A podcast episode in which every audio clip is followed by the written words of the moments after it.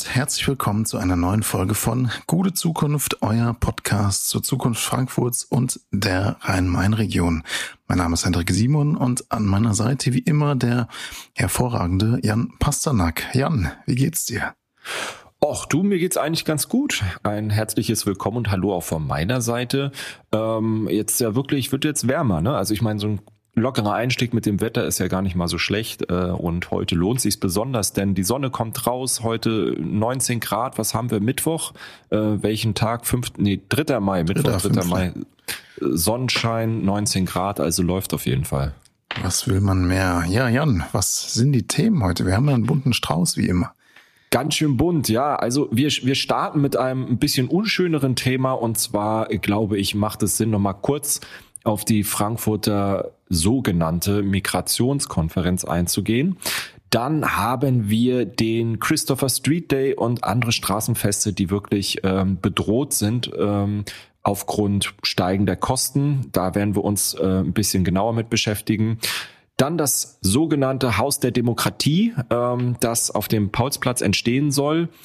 Äh, da gab es jetzt einen Bericht einer Expertenkommission und damit in Verbindung stehend auch das Paulskirchenfest, was vom 18. bis zum 21. Mai in Frankfurt stattfindet.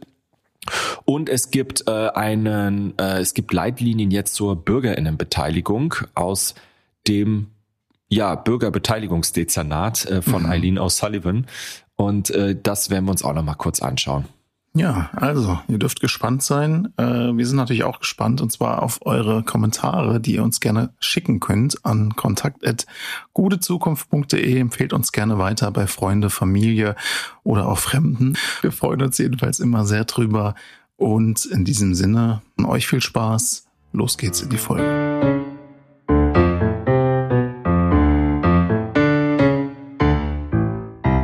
Zum ersten Thema der sogenannten Frankfurter Migrationskonferenz. Du hast es eben schon in der Einleitung gesagt, Jan. Am 28. April hat in der Uni Frankfurt eine Konferenz stattgefunden unter dem Titel Migration steuern, Pluralität gestalten, die vom Forschungszentrum Globaler Islam organisiert wurde und dabei insbesondere unter Federführung der Frankfurter Ethnologieprofessorin Susanne Schröter. Ja, über die ganze Konferenz wird jetzt viel diskutiert. Es ist äh, Thema in allen Tageszeitungen, ähm, aber auch vorab stand die Veranstaltung in der Kritik und man muss sagen, sie stand insbesondere von dir in Kritik, Jan. Äh, du hattest nämlich eine Pressemitteilung zur Veranstaltung. Du hattest eine Pressemitteilung zur Veranstaltung äh, veröffentlicht und hast dabei selbst viel einstecken müssen. Aber ja, erzähl vielleicht am besten mal selbst, was war da eigentlich los? Ja, ähm, ich, ich würde es vielleicht gar nicht so, äh, so ausweiten, weil ich nicht das Gefühl habe, dass das äh, zu einer Versachlichung äh, beiträgt, wenn ich jetzt doch mal das ganze Fass aufmache. Ich denke, der ähm, Diskurs oder die Debatte äh, zu dem Thema findet statt und man beleuchtet jetzt von unterschiedlichen Perspektiven aus alle Einzelheiten dieser Konferenz.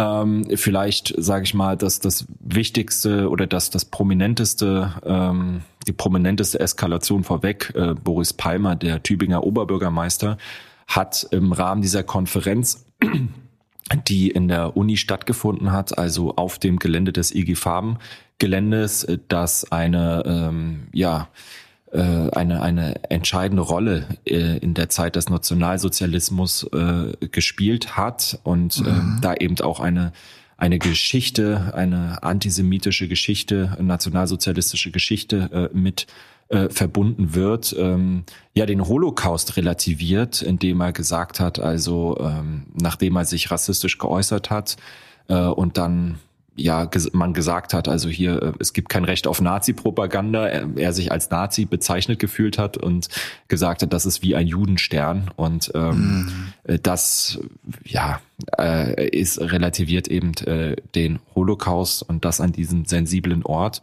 äh, war schon sehr problematisch und dann hat er eben auch noch einem schwarzen Menschen das rassistische N-Wort ins Gesicht gesagt. Also ich glaube, jeder mhm. weiß, was gemeint ist. Ich möchte das hier nicht wiederholen. Ähm, und das dann auch noch auf der Konferenz vor einem Publikum mit Live-Übertragung ebenfalls noch in irgendwie 45 ja, Sekunden fünfmal wiederholt. Und äh, das Problematische äh, äh, oder das noch Problematische daran ist eben, dass er das unwidersprochen durch die Veranstalterin äh, tun konnte. Ähm, es wurde auch nicht unterbrochen. Äh, es gab andere äh, Referenten, die sich dann äh, durchaus noch zu Wort gemeldet haben. Ähm, aber äh, ja, davor gab es dann auch noch mal eine Publikumsfrage, die das auch noch mal wiederholt hat. Also äh, es war einfach äh, eine desaströse Abfolge von Ereignissen.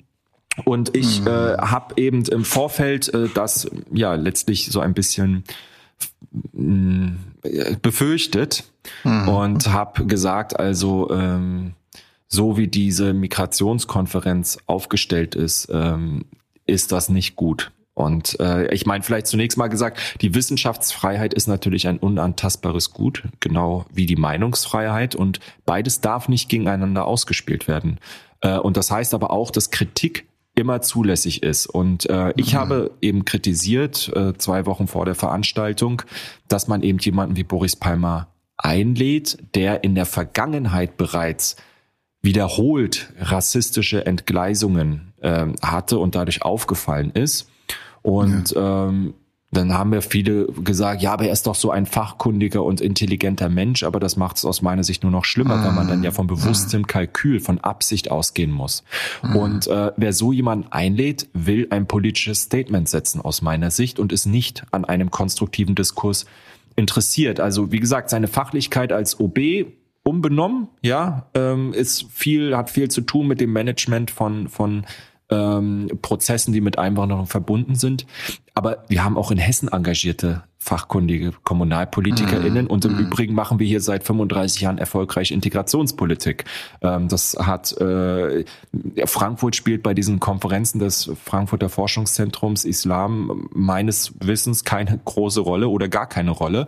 Und Frankfurt gilt halt als erfolgreiche Stadt. Ja, also es ist halt, ähm, es gibt da halt andere Orte in Deutschland, im Ruhrgebiet oder in Berlin, die als ähm, ja irgendwie gescheitert gelten. Mhm. Und das ist Frankfurt halt nicht. Und ähm, von daher passt es halt oft nicht so gut ins Narrativ. Und ähm, das ist halt sehr schade, denn es stimmt nicht, was ähm, quasi zur Grundthese der Konferenz gemacht worden ist, dass es keine, keine gesteuerte Migration gibt, dass es keine Konzepte gibt. Das gibt es alles. Man muss es halt nur zur Kenntnis nehmen. Ja, also mhm. Migration findet sehr wohl äh, im, im gesetzlichen und gesteuerten Rahmen statt, auch wenn es, sag ich mal, ähm, äh, dann Probleme gibt.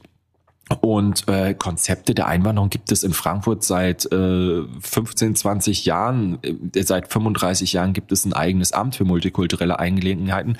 Also das äh, ist so irgendwie ähm, eine, eine komische äh, Ausgangsthese. Ja. Und hinzu kam eben, dass das ganze Setting der Veranstaltung auch äußerst einseitig ausgerichtet war. Also ich, ich finde es wirklich gut, wenn die Wissenschaft nicht in ihrem Elfenbeinturm agiert, sondern sich auch in gesellschaftliche Debatten einbringen. Third Mission heißt das. Äh, also diese dritte Mission, ähm, die mhm. Wissenschaft hat. Dazu kannst du vielleicht ja noch was sagen. Aber ähm, Debatte heißt nicht, dass nur einer redet und alle hören zu. Ja, wenn ich an der Uni ähm, mich in eine oder wenn sich eine Uni in eine gesellschaftliche Debatte einbringt, dann hat sie die Verantwortung, nicht nur eine Meinung zu vertreten. Und ähm, ja, diese Kritik habe ich an den Ministerpräsidenten gerichtet, ähm, der die Veranstaltung mit seiner Schirmherrschaft gewürdigt hat. Und die Schwerpunkte des Ministerpräsidenten sind aus meiner Sicht politisch relevant. Und ähm, ja, in der Folge haben mich dann viele hundert Hassnachrichten, Drohnachrichten auf allen Kanälen erreicht. Mhm. Ähm, alle im Namen der Meinungsfreiheit, interessanterweise, ja. äh, mhm. ähm, und äh, das Ganze wurde dann auch noch durch die Verantwortlichen der Veranstaltung befeuert äh, mit persönlichen ähm, Diffamierungen. Hm. Und nun ja, jetzt ist es gekommen, so wie es gekommen ist. Ähm, jetzt sagen natürlich viele, ähm, dass ich, dass ich recht hatte im Vorfeld mit meiner Kritik. Ähm, aber ich kann mich darüber jetzt nicht freuen, so, weil das ist wirklich eine Schande äh, für die Stadt Frankfurt, für ihre Identität, für ihre Tradition und Geschichte ähm, was da passiert ist und wie das passiert ist. Und ähm, insofern ist das für mich kein Grund äh, zur Freude, sondern eher, ähm, dass ich denke, es ist wichtig, dass jetzt die angekündigten oder in den ganzen Stellungnahmen von von der Uni, von den vom Exzellenzcluster, von Ethnologie äh, Fachbereichen in der Politik, ja, durch die Landespolitik, äh, durch die Bank weg, ähm, dass da wirklich auch jetzt angekündigt worden ist, sich mal genauer mit den Schwerpunktsetzungen und, und ähm, den Grundsätzen äh, ja, in, in dem Forschungszentrum, aber auch darüber hinaus äh, äh, auseinandersetzen, wie wir eigentlich ähm, als Wissenschaft und Gesellschaft miteinander ins Gespräch kommen wollen.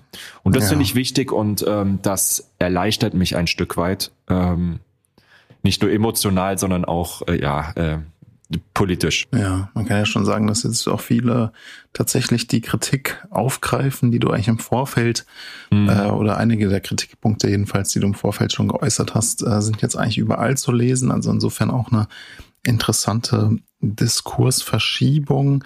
Vielleicht kann man noch mal ganz allgemein sagen, äh, du hast ja gerade auch schon ein bisschen darauf hingewiesen. Also ähm, eigentlich ist es ja auch gut, äh, wenn äh, sehr unterschiedliche Meinungen an die Universität kommen. Also auf ein äh, sehr ähm, auch natürlich gesellschaftlich relevantes Thema wie Integration ist es natürlich eigentlich gut, wenn äh, kritische Stimmen ähm, aus mhm. verschiedenen äh, Bereichen und Facetten Unbedingt. zusammenkommen und diskutieren.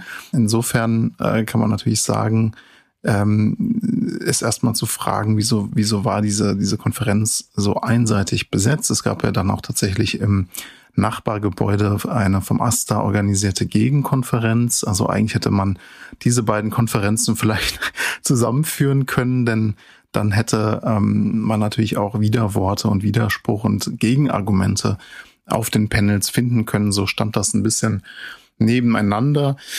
Aber insofern ist es natürlich erstmal die, die eine Frage, ähm, wie, wie setzt man so eine Konferenz zusammen? Wie, wer kommt da, wer wird eingeladen? Äh, du hattest eben auch ein bisschen auf die Third Mission, also die dritte Mission der Uni verwiesen. Das heißt, die Unis sind natürlich nicht ähm, abgeschottet von der Umwelt, auch wenn der neue Campus im Westend leider nicht mehr so schön äh, ein Stadtteil-Campus ist, wie es äh, früher in Bockenheim der Fall war. Das war einfach schön, weil man da als Bürgerin wirklich ähm, ja. auf dem Weg zum Markt oder so über den Campus gelaufen ist. Jetzt haben wir den Westend Campus, der ja auch sehr schön ist, oder kann man jedenfalls äh, einiges auch Schönes, natürlich auch Kritisches, Historisches ähm, diskutieren, aber es hat halt einfach diesen riesigen Zaun drum und ist so ein bisschen abgeschottet. Aber die Uni soll natürlich eigentlich nicht abgeschottet sein.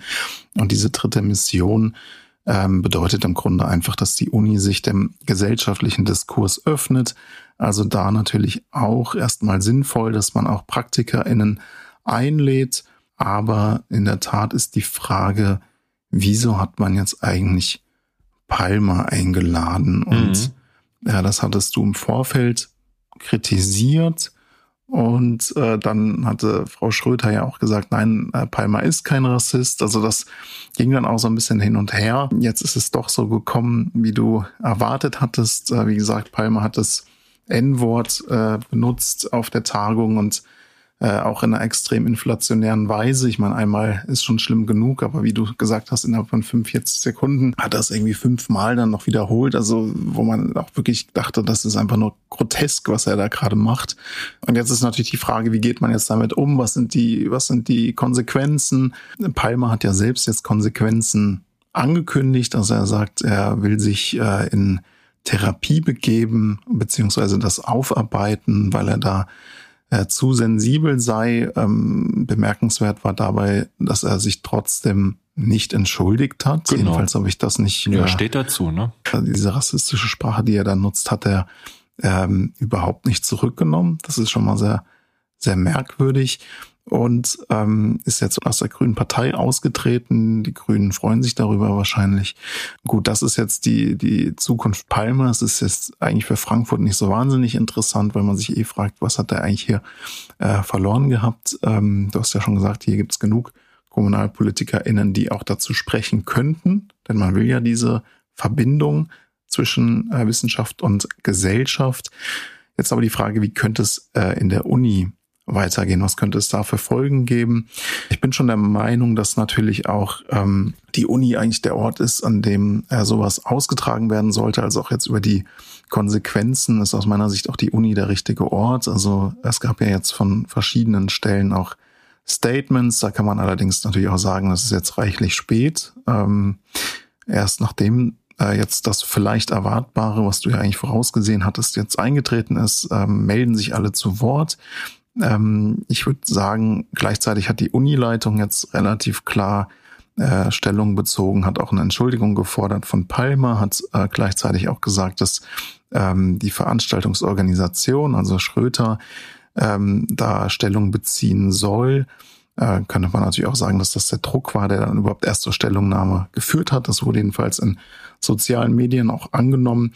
Und ganz interessant ist ja noch, dass ähm, in Kürze über die Zukunft äh, des Forschungszentrums globaler Islam entschieden wird. Das heißt, äh, ich glaube, in einem oder zwei Monaten äh, soll da die Entscheidung gefällt werden, wie es damit eigentlich weitergeht.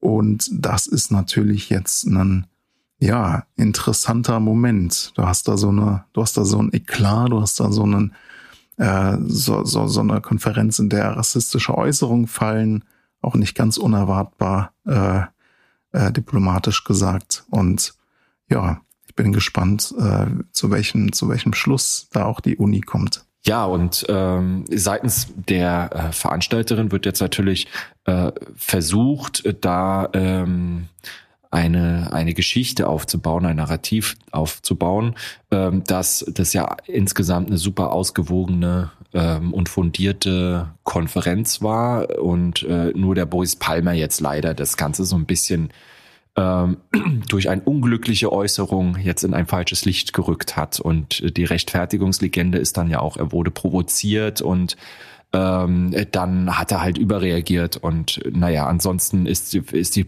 Konferenz ja super gewesen. Und naja, so ganz ähm, scheint das nicht äh, der Fall gewesen zu sein, denn äh, es gibt jetzt immer mehr Videoschnipsel. Die äh, Aufzeichnung wurde interessanterweise äh, runtergenommen äh, von YouTube. Mhm. Und es gibt jetzt immer mehr Videoschnipsel, Schnipsel, die ähm, deutschlandweit, also von anderen Referenten, also zum mhm. Beispiel ähm, dem Vorsitzenden des Lehrerverbandes, Meidinger, ähm, oder auch äh, einer, einer Bloggerin, die bei Facebook unterwegs ist und was im Bereich so Extremismus macht.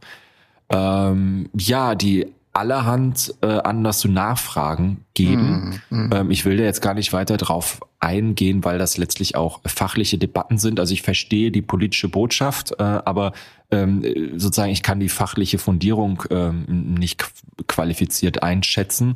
Und da gibt's jetzt aber auch diejenigen, auf deren Statistiken sich er sich da bezieht. Ähm, äh, die sagen, hey, äh, das ist Quatsch und äh, das ist einseitig und wir werden hier missverständlich äh, betrachtet. Da gibt es jetzt so eine, mm. äh, so eine in, innerhalb der wissenschaftlichen Community gibt es dann jetzt ähm, eine Debatte über die auch anderen Beiträge und, und welchen äh, wissenschaftlichen Gehalt die eigentlich haben und ob, ob sie den wissenschaftlichen Standards entsprechen.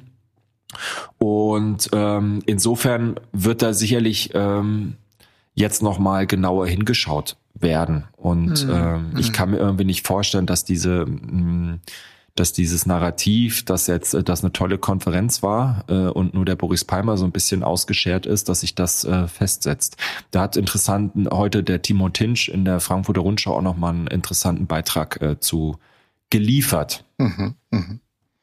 Ja, man kann auch sagen, das ist jetzt nicht das erste Mal, dass es ähm, eine Debatte gibt um die Einladung von dem Zentrum äh, globaler Islam der Uni Frankfurt. Es gab ja 2019 schon mal äh, eine Einladung damals an den äh, Polizeigewerkschafter äh, Wendt und damals ging es dann eben auch drum, also soll man eigentlich Personen, die so polarisierend sind oder die sich so ähm, ja durchaus diskriminierend äußern, soll man solche Leute eigentlich einladen. Damals gab es dann auch eine uni-interne Debatte genau darum, weil sich im Voraus, glaube ich, 80 WissenschaftlerInnen der Uni Frankfurt auch kritisch geäußert hatten. Sie wollten nicht, dass Wendt eingeladen wird. Wendt wurde dann auch äh, ausgeladen. Und damals gab es dann uni-intern eine Debatte. Also sollte man eigentlich ähm, ja solche Personen einladen, die nicht unbedingt zum wissenschaftlichen Diskurs beitragen. Da gab es dann eine sehr kontroverse Diskussion.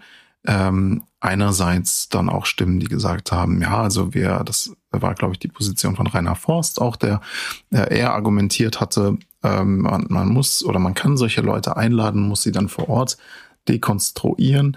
Ähm, er hat das ja jetzt bei Palmer anders gesehen, hat er gesagt, also äh, bei ihm hätte Palmer nicht gesprochen. Das heißt, da gibt es dann auch einfach Grenzen, die äh, überschritten sind, wenn sich eine Person etwa schon äh, des Öfteren problematisch geäußert hat, dann ist einfach die Frage, wieso sollte man so jemanden zu einer wissenschaftlichen Konferenz einladen? Und es gab damals aber auch Stimmen, die gesagt, genau das gesagt haben.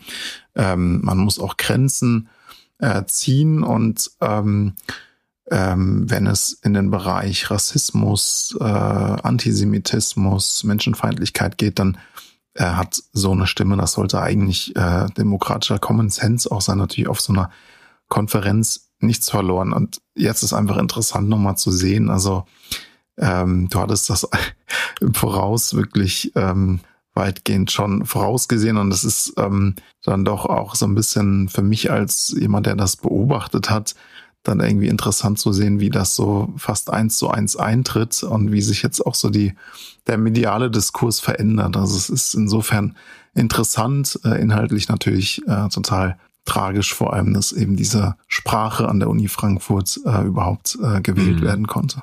Genau, äh, das ist so. Und ich muss sagen, eine Sache, ähm, die ich schon auch noch wichtig finde, ist, ähm, dass sich jetzt nun aber auch nochmal der Ministerpräsident äußert. Ne? Also ich hatte ja erst gefordert, dass dieser seine Stimmherrschaft niederlegen möchte, widerrufen möchte, aufgrund eben der Einladung Boris Palmers. Das ist dann nicht erfolgt. Ähm, aber was ich sehr irritierend finde, ist, dass er also bis heute, also mehrere Tage nach der Veranstaltung, sich immer noch nicht von den Äußerungen Palmers distanziert hat. Und ähm, das finde ich schwierig, weil äh, ich finde, aus der Übernahme einer Schirmherrschaft erwächst auch eine besondere Verantwortung. Äh, weil das ist ja ein Ehrenvorsitz und den bekommt man, wie auch in diesem Fall, in der Regel aufgrund seines Amtes angetragen. Und ähm, die rassistischen Äußerungen von Boris Palmer waren ja auch nicht neu, sondern lediglich eine Wiederholung seiner kruden Thesen und bekannten Positionen. Deswegen war es ja aus meiner Sicht auch bereits ein Fehler, die Schirmerschaft über, überhaupt anzunehmen. Ist ja nicht so, dass man jetzt überrascht sein müsste über das, was er gesagt hat. Er hat es nur, nur wiederholt. Ähm, und naja, ist nicht erfolgt, aber spätestens jetzt muss eine klare und unmissverständliche Distanzierung erfolgen, weil ähm, jetzt nicht nur aus moralischer Sicht, sondern auch ganz hart sicherheitspolitisch, ähm, wenn wir uns anschauen, die Verfassungsschutzberichte des Landesamts für Verfassungsschutz, ähm, die von der größten Gefahr äh, sprechen und damit den Rechtsextremismus meinen. Wenn du so eine, eine solche Bedrohung hast, ähm, wird die natürlich durch die Verschiebung des Sagbaren und das Enttabuisieren von rassistischen oder eben auch Holocaust relativierenden Äußerungen äh, der Nährboden bereitet. Und ähm, je weiter du eben diesen Diskurs verschiebst und sagst, also ähm, jetzt noch äh, das geht jetzt auch noch und, und das darf man jetzt auch noch sagen und ähm, ist da überhaupt keine Empörung, man gibt keine ähm, Tabus, ähm, dann, dann äh, bringt, also sozusagen, dann, dann verstärkt das eben noch diese Radikalisierungseffekte. Und in Hessen muss man auch sagen, sind weder der NSU-Komplex noch der rechtsterroristische Anschlag in Hanau oder auch der Mord an Walter Lübcke abschließend aufgeklärt. Und da hat einfach der Ministerpräsident des Landes endlich eine klare Haltung zu zeigen. Und das bleibt an der Stelle aus und das irritiert mich sehr, weil ich finde, also zumindestens, wenn es darum geht, keine rassistische Sprache zu verwenden, sollten wir doch eigentlich alle der gleichen Meinung sein. Ja. Also ihr seht, es ist ein größeres Thema, ähm, auf das man hier auch noch verweisen kann.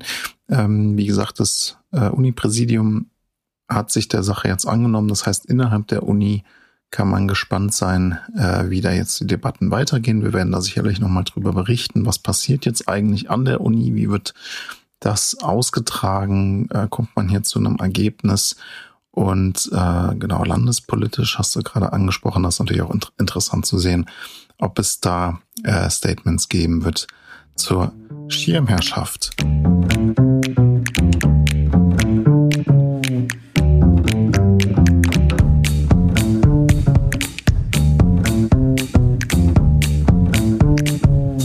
Kommen wir zum nächsten Thema. Der Frankfurter Christopher Street Day ist in Not, denn 2023, also in diesem Jahr, könnte er sogar ausfallen.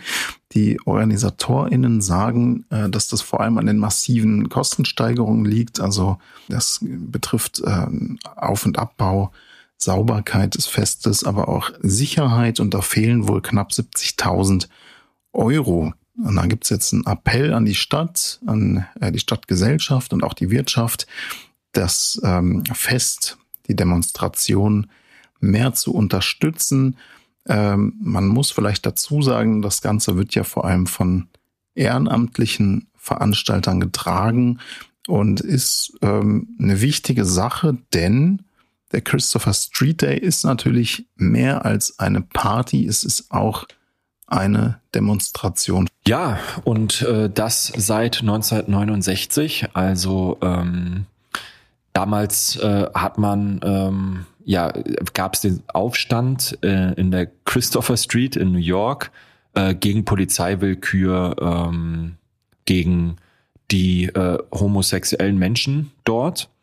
Und in Frankfurt gibt es den eben seit 1992. Und naja, also dort damals noch unter ganz anderen Vorzeichen, denn da war wirklich also die gesellschaftliche Diskriminierung natürlich noch mal viel extremer, als sie es heute war, ähm, auch was, sag ich mal, staatliche und gesetzliche Rahmenbedingungen angeht, äh, wo ähm, Homosexuelle viel weniger Rechte hatten als ähm, nicht homosexuelle Menschen als Heterosexuelle. Und ähm, das äh, ist äh, von daher immer, sage ich mal, da, dann hat sich der Christopher Street Day entwickelt, also von einer Demonstration wirklich zu einer einer politischen Demonstration zu einer zu einem Event geworden auch, ja, zu einem Fest für die ganze Community, wo Menschen aus der ganzen Region, aus ganz Deutschland äh, nach Frankfurt kommen und wirklich ein ganz tolles Fest feiern. Ähm, und es ist aber immer noch angemeldet als politische Kundgebung, mhm. ähm, zumindestens der Demonstrationszug.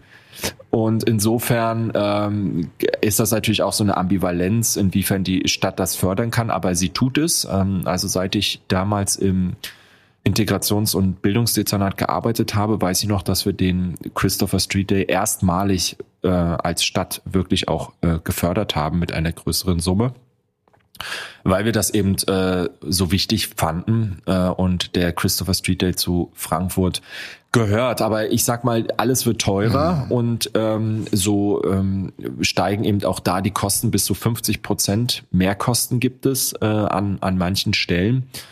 Und es ist klar, dass das nicht einfach durch die, durch den Verein, durch die ehrenamtliche Arbeit aufgefangen werden kann. Und ähm, hier ist zunächst einmal die Diversitätsdezernentin, äh, also früher ist es Integrationsdezernat, heute Diversitätsdezernat und das ist auch die Bürgermeisterin Nages Eskandari Grünberg in der Pflicht und in der Verantwortung, hier eine Lösung zu finden weil das sozusagen nach den Zuständigkeitsgebieten äh, der Stadträte ist das eben ihr Bereich. Äh, ich glaube, da sind aber auch alle anderen Parteien in der Verantwortung und Magistrats ähm, Magistratsmitglieder hier eine Lösung zu finden. 69.000 Euro, das ist kein Pappenstiel, das ist eine Stange Geld, äh, weil was man nicht so einfach auftreiben kann. Ähm, und da bin ich gespannt, welche Lösung es gibt, aber es sollte eine geben, ähm, weil das eben ein wichtiges Zeichen ist und auch ein Bekenntnis der Stadt zu ihrer LSBTIQ-Community, die eben die Stadt ähm, prägt, äh, sie äh, ihren großen Teil dazu beitragt, dass sie so erfolgreich ist, wie sie ist, so friedlich, wie sie ist, dass sie ähm, ja vielfältig ist, lebenswert. Da trägt eben die Community einen großen Beitrag äh, dazu bei und natürlich auch die Menschen in ihren vielfältigen Tätigkeiten und ähm, Engagements. Und leider ist es eben so, dass äh, die queerfeindliche Gewalt in Frankfurt, wir hatten ja dazu mhm. auch schon ein mhm. Feature, ähm, enorm zugenommen hat. Und äh, gerade auch die Viertel in der Stadt, in dem die Community, ähm, ja, sag ich mal so, ihr Freizeit, ihre Freizeitgestaltung, ihr Barleben äh, mhm. hat, mhm. Ähm, wirklich auch Gewaltverbrechen immer stärker geworden sind, äh, verbunden dann zum Teil auch mit unsensiblem Verhalten durch die Polizei. Ähm, also da gibt es viel, äh, viel ähm, was äh, ja viele Gründe, warum es wichtig ist, dass die Stadt eben jetzt den CSD ja. rettet. Ähm, das ist, wie gesagt, diese thematische äh, Schiene und dann hast du aber natürlich auch noch die Frage von allgemeinen Straßenfesten. Mhm, genau. Und äh, da ist jetzt auch schon das Schweizer Straßenfest ähm, steht vor der Absage, ist zumindest einmal verschoben worden ähm, ist im letzten Jahr mit 40.000 Euro Minus, Minus äh, rausgegangen. Äh, man hat die Standgebühren leicht erhöht, aber das reicht alles nicht. Und das ist natürlich für Frankfurt und die Lebensqualität hier ein Riesenproblem. Ich erinnere mich noch vor einigen Jahren, auch ist das jährlich, dann irgendwann nur noch zweijährig, das ähm, Leipziger Straßenfest stattgefunden, die damals vor allem aufgrund der gestiegenen Sicherheitsanforderungen aufgegeben haben, dass sie das einmal nicht mehr stemmen konnten ähm, Gleiches gilt für ähm, die Parade der Kulturen, wo es immer auch einen Markt der Möglichkeiten dann auf dem Römerberg gab. Da haben wir auch viel versucht, irgendwie die Sicherheitsauflagen vernünftig zu machen. Aber wenn du so Migrantenkulturvereine hast, ähm, die dann ihr eigenes Essen irgendwie kochen und mitbringen und da verkaufen wollen, dann ist diese aus Gesundheitsgründen äh, dann äh, diese, diese, dieser Verkauf von selbst hergestellten äh, Lebensmitteln verboten worden. Okay, das kann man auch verstehen, ja. Ähm, Salmonellenvergiftung und was weiß ich was, kann, ist halt vielleicht auch sinnvoll. Äh, und dann sind aber durch die, äh, ja, leider durch die Entwicklung und die äh, Zunahme von Terroranschlägen in Europa dann eben diese, gerade auch auf solche sensiblen Orte, solche, solche Feste, ähm, hat man dann eben die Sicherheitsauflagen massiv erhöht und das hat eben zu einem gigantischen Mehraufwand und auch mehr Kosten geführt und auch dazu geführt, dass die Stände nicht mehr so nah beieinander stehen konnten und dass sie bestimmte Anforderungen erfüllen konnten. Und das war leider alles nicht mehr so darstellbar. Und jetzt kommen eben noch äh, die gestiegenen Kosten dazu. Also wie gesagt, damals dann Leipziger Straßenfest, Markt der Möglichkeiten und wahrscheinlich auch noch andere Feste, die ich jetzt nicht auf dem Schirm habe, mussten aufgeben. Und jetzt eben auch die großen, die wirklich großen wie das Schweizer Straßenfest, ähm, fällt da nur noch das Berger Straßenfest ein. Und das sind ja wirklich Orte des Begegnens, des guten Lebensgefühls, der gemeinsamen Identitätsstiftung in unserer Stadt. Und ähm, da muss man sagen, also wenn diese Sachen jetzt wirklich auch noch ausfallen, dann gefährdet das oder dann beeinträchtigt das wirklich das gute Miteinander und den sozialen Zusammenhalt. Genau. Und in dem Fall ist es, wir haben es gesagt, nicht nur ein Straßenfest, wobei nur, also Straßenfeste sind natürlich total wichtig, sondern auch eine politische Demonstration. Also insofern sehr, sehr wichtig, dass es den CSD weiterhin gibt.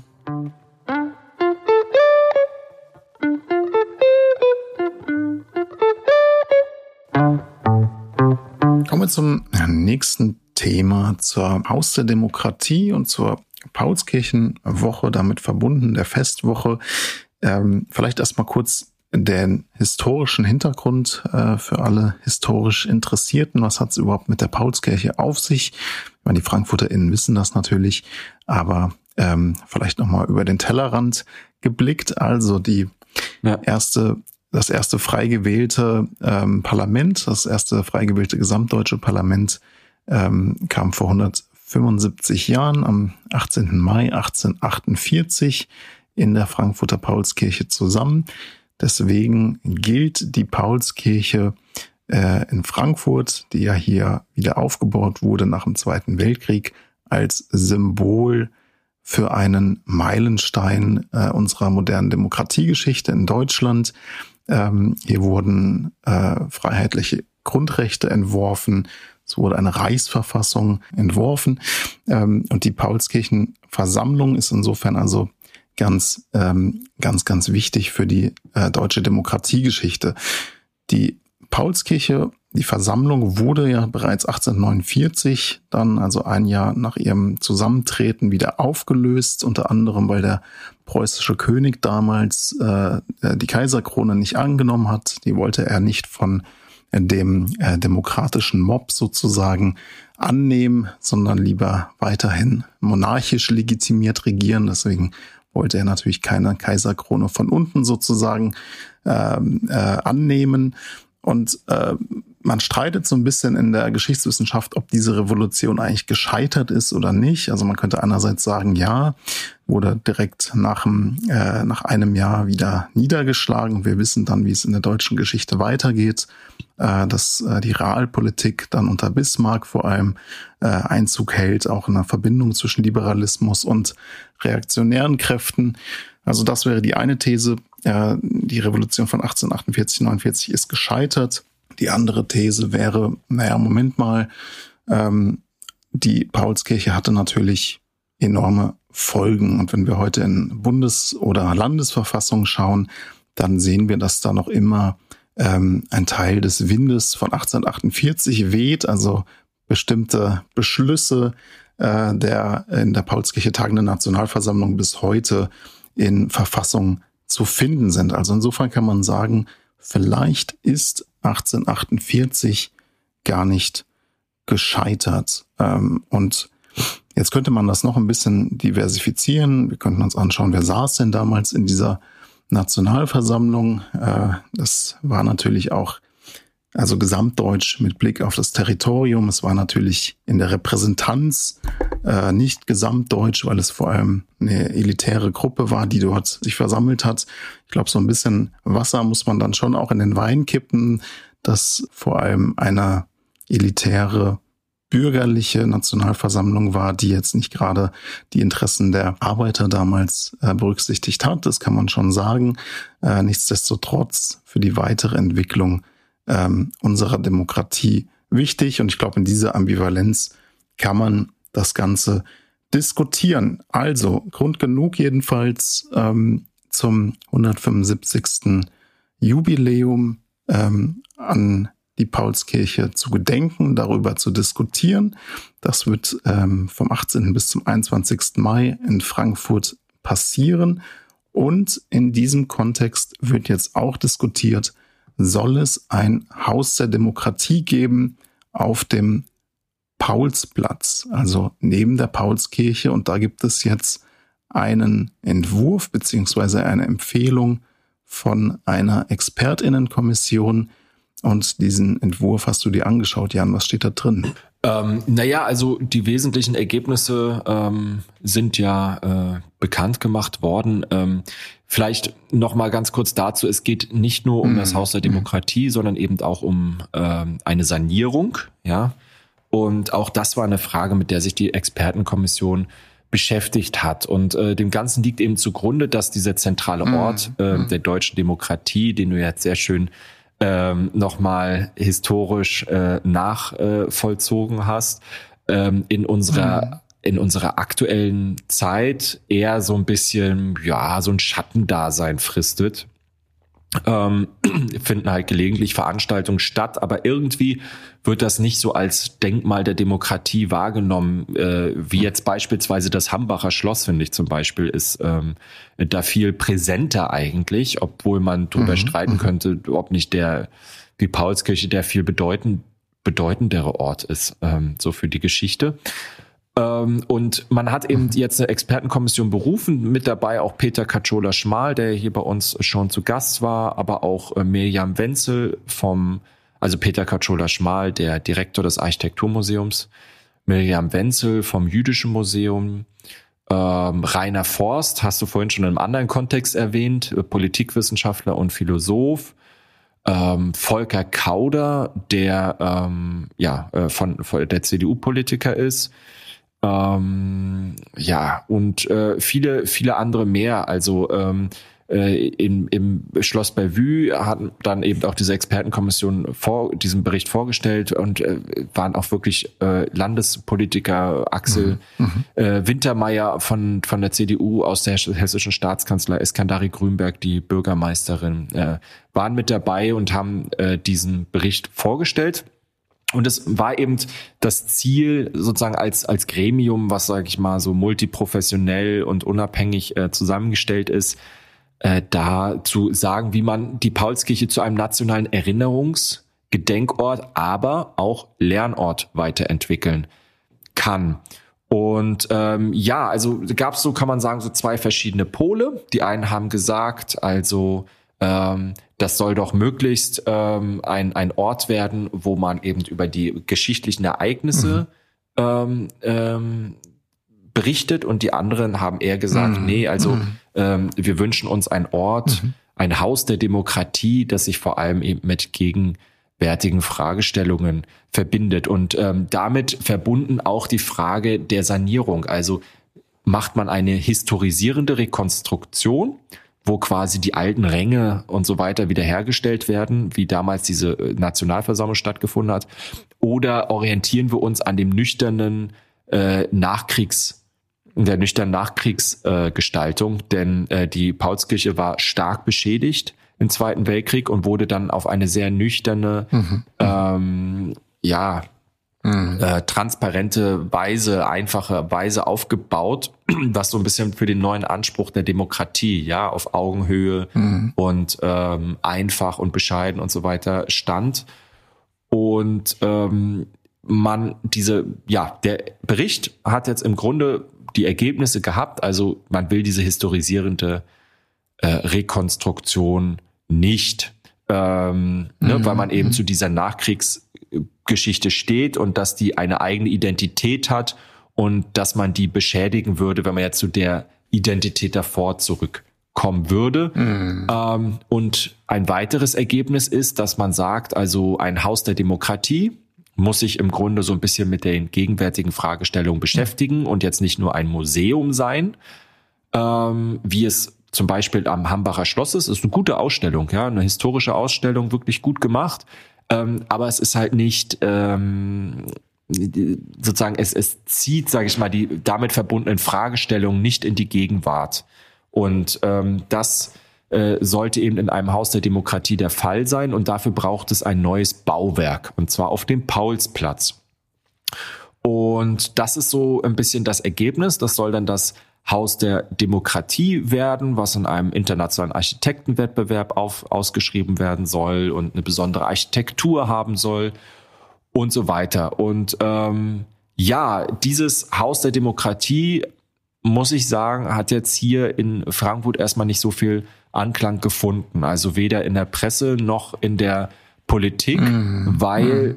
Also zumindest an dem Ort nicht, ne? Zumindestens an dem Ort nicht. Das auf jeden Fall, weil es auch einfach nicht äh, mhm. bedeutsam genug ist. Also Günter Moore in der in der FAZ hat das genannt, äh, angesiedelt irgendwo zwischen Museum und Volkshochschule.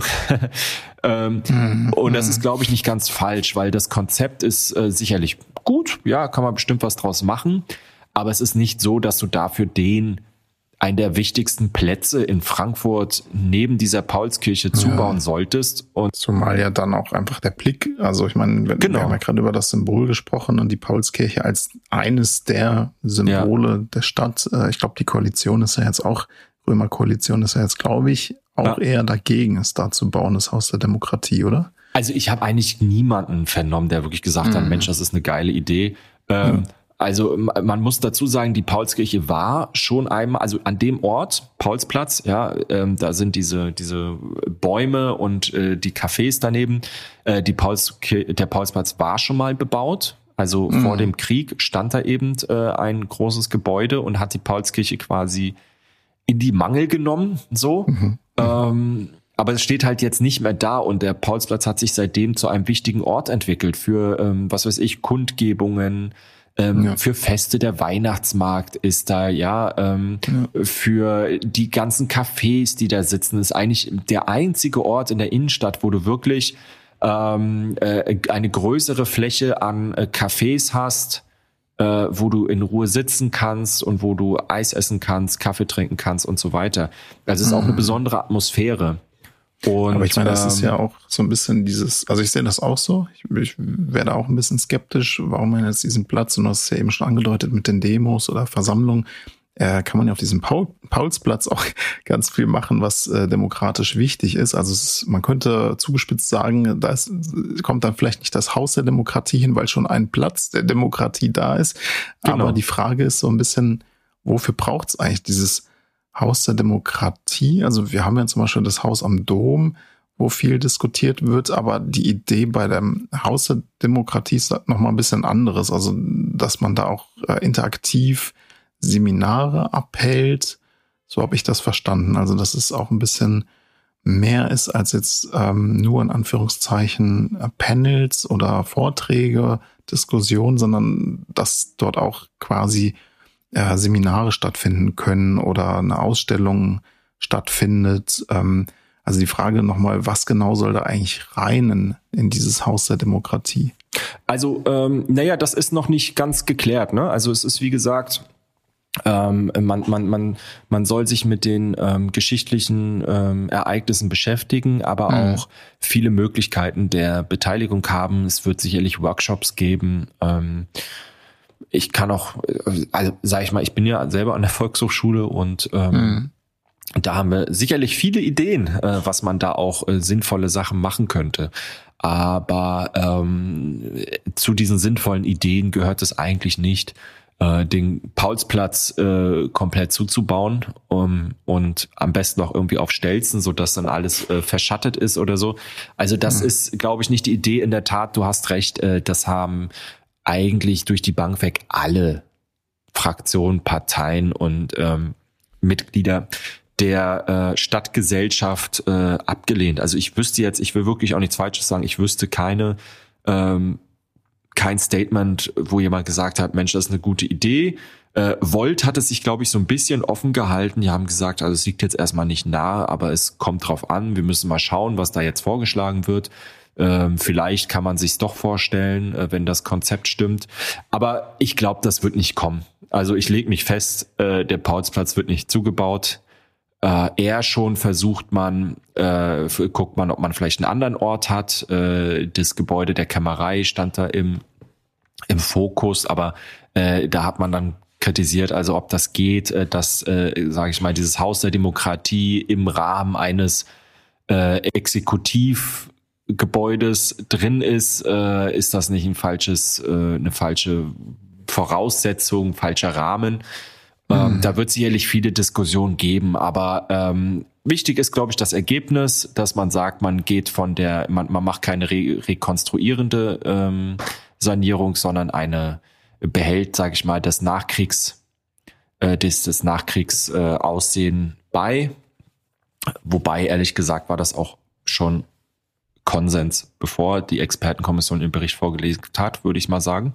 Hm. Und äh, das Haus der Demokratie ist eine gute Idee, aber es wird kein großer Neubau auf dem ähm, auf dem Paulsplatz werden, weil die Idee einfach nicht bedeutsam genug ist. Ja, es ist was anderes als jetzt vielleicht beispielsweise beim Schauspiel oder bei der Oper, wo man sagt, also das ist so ein, also sagen, das ist so ein wichtiger Ort, der ist so identitätsstiftend für unsere Stadt und das ist so überzeugend. Den setzen wir jetzt in die Wallanlagen rein, an diesen quasi heiligen Ort des Grüngürtels. Ähm, hm. Sozusagen, da kann man, da kann man drüber reden, äh, weil das eben wichtig ist so und ähm, das, das sehe ich hier nicht. Ähm, da, dafür ist das Konzept nicht, nicht ausgereift genug oder, oder sozusagen die Idee, die dahinter steht, nicht überzeugend genug. Ja, die Möglichkeit ist jetzt natürlich, man sagt, man macht einen Architektenwettbewerb oder man überlegt, wo könnte das sonst hinkommen. Wir bleiben auf jeden Fall dran, denn die Idee ja. eines Haus der Demokratie ist natürlich schon äh, eine coole Idee. Äh, vielleicht nicht unbedingt an dem Ort, aber äh, andernorts durchaus. Und ähm, vielleicht dazu noch mal kurz, also wir haben es eben schon gesagt, ähm, vom 18. bis 21.05. findet jetzt das Jubiläumsfest genau. statt und da gibt es ein äh, ordentliches Programm. Ich glaube, wir sind auch irgendwo beteiligt, äh, wenn ich mich jetzt nicht komplett irre. Äh, entweder als Podcaster oder einfach als Bürger. ich habe es jetzt gerade nicht mehr ganz auf dem Schirm. Jedenfalls äh, gibt es ein ordentliches Programmheft mit äh, 158 Veranstaltungen.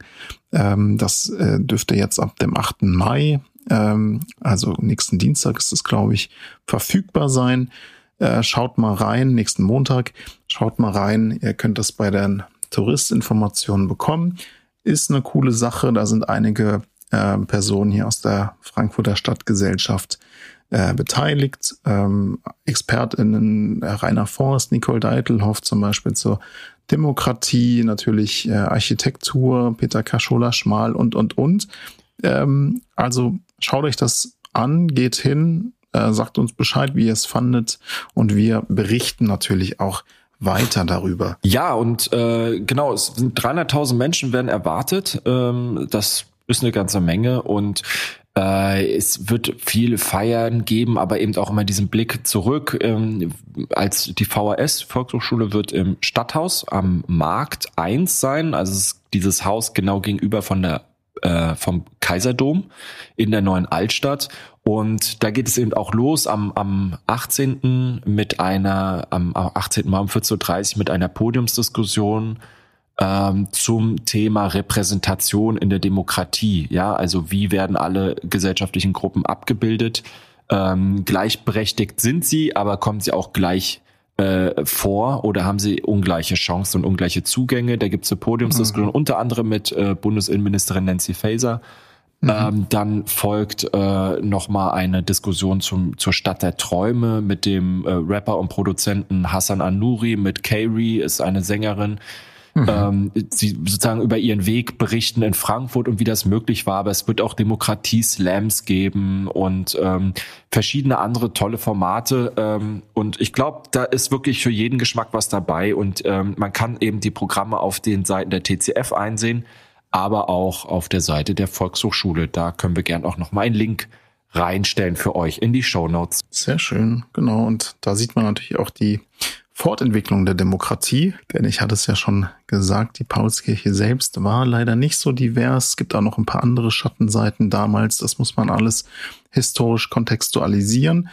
Ähm, und insofern ist es natürlich auch schön äh, zu sehen, dass wir da jedenfalls ein bisschen weiter sind. Also, wir sind gespannt auf die Woche und äh, berichten natürlich auch hier im Podcast weiter darüber.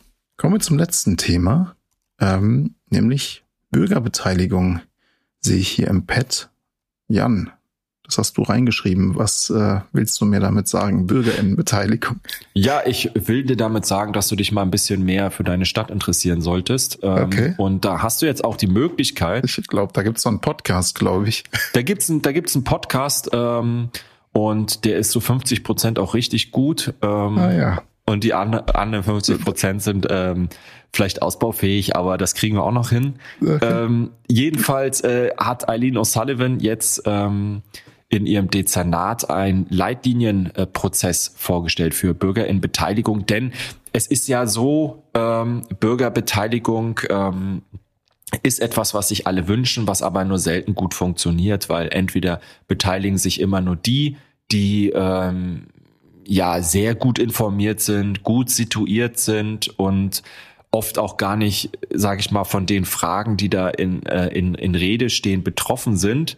Und ähm, die, die ganz, ganz, ganz große Mehrheit bekommt von all dem nichts mit und gerade die, die von bestimmten Entscheidungen betroffen sind, auch nicht. Und äh, wenn es dann aber so einen Prozess gibt, dann führt es häufig dazu, dass man nur noch über das ähm, Ja und Nein entscheidet oder vielleicht noch über das Wie.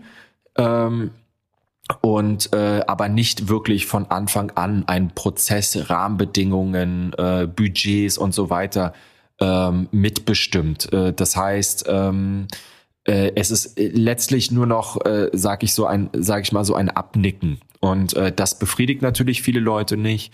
Und äh, dann hast du natürlich immer noch die Situation in einer parlamentarisch repräsentativen Demokratie, dass dann am Ende die Politikerinnen und Politiker die Entscheidungen treffen und auch äh, oft es so ist, dass Bürgerbeteiligungsergebnisse Makulatur sind, weil sie einfach keine Berücksichtigung mehr finden. So, das ist natürlich wichtig, dass in einer parlamentarisch repräsentativen Demokratie Politikerinnen und Politiker das letzte Wort haben und die Entscheidung treffen und dafür auch die Verantwortung übernehmen.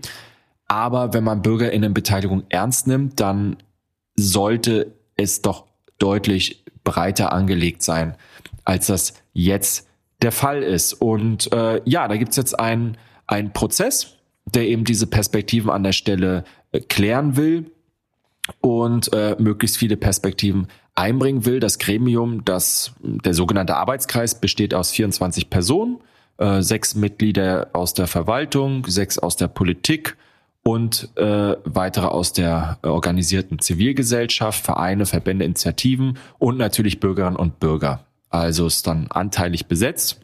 Mhm. Und es wird dann an verschiedenen Treffen miteinander ausgehandelt, welche Inhalte in diese Leitlinien aufgenommen werden sollen. Und das finde ich gut, weil es eben bereits die Rahmenbedingungen für Bürgerinnenbeteiligung in einer Bürgerinnenbeteiligung definiert. Und nicht mhm. die Politik sagt, wir wollen jetzt einen Prozess machen, der sieht so und so aus mhm. und diese mhm. Entscheidungen sollen getroffen werden und ob ja oder nein, fragen wir jetzt die Bürger, sondern ja. sozusagen grundsätzlich geht's von Anfang an los. Man, man macht sich gemeinsam auf den Weg und definiert den Weg. Und das ist sehr wichtig. Und ähm, ja, bis Freitag, 5. Mai kann man sich noch äußern, wenn ähm, der Lukas es schafft, die Folge trotz des späten Aufnehmens rechtzeitig zu produzieren. Dann könnt dann ihr kommt, jetzt direkt. Da könnt ihr jetzt direkt, könnt ihr jetzt äh, zuschlagen und ja, ähm, euch noch ein Platz sichern. Insofern, ähm, ja, das Ergebnis wird dann ähm, in etwa einem Jahr als Entwurf äh, den Stadtverordneten vorgelegt, die dann eben diese Entscheidung treffen und auch die Umsetzbarkeit dann eben gewährleisten müssen, weil das ja dann auch äh, mit äh, Mitteln verbunden ist, mit finanziellen. Insofern, ja, ich bin da sehr gespannt, was dabei rauskommt. Ja, in der Tat klingt spannend. Die bürgerbeteiligte Bürgerinnenbeteiligung. Ja, das war die Folge für diese Woche. Ich finde, Jan, du äh, hast dich gar nicht so schlecht geschlagen als die anderen 50 Prozent. ich, bin, ich, bin, ich bin guter Dinge. Ähm, in diesem Sinne, wir hoffen, ihr hattet ähm, Spaß und es war ähm, jedenfalls interessant, ähm, wenn wir die Themen angucken. Wir hatten ja heute äh, sehr unterschiedliche Themen, teilweise auch ähm, ja ja, dramatische Themen, härtere Themen sozusagen. Äh, insgesamt kann man aber sagen, ein übergreifendes Thema heute war natürlich Demokratie, äh, Diversität ja. und auch Zukunft der Demokratie. Äh, wir sehen aber auch bei dem Paulskirchenfest natürlich, dass man dafür manchmal in die Geschichte schauen muss. Ähm, wir halten euch weiterhin auf dem Laufenden und wünschen euch jetzt erstmal ähm, schöne und erholsame nächste zwei Wochen, bis wir uns dann wieder hören in diesem Podcast. Gute Zukunft, Jan. Ich wünsche dir eine gute Woche und bis dahin. Ciao. Und dir viel Spaß bei der Babymassage. Ja, vielen Dank. Bye, Mal bye. sehen, was ich für Skills lerne. Tschüssi.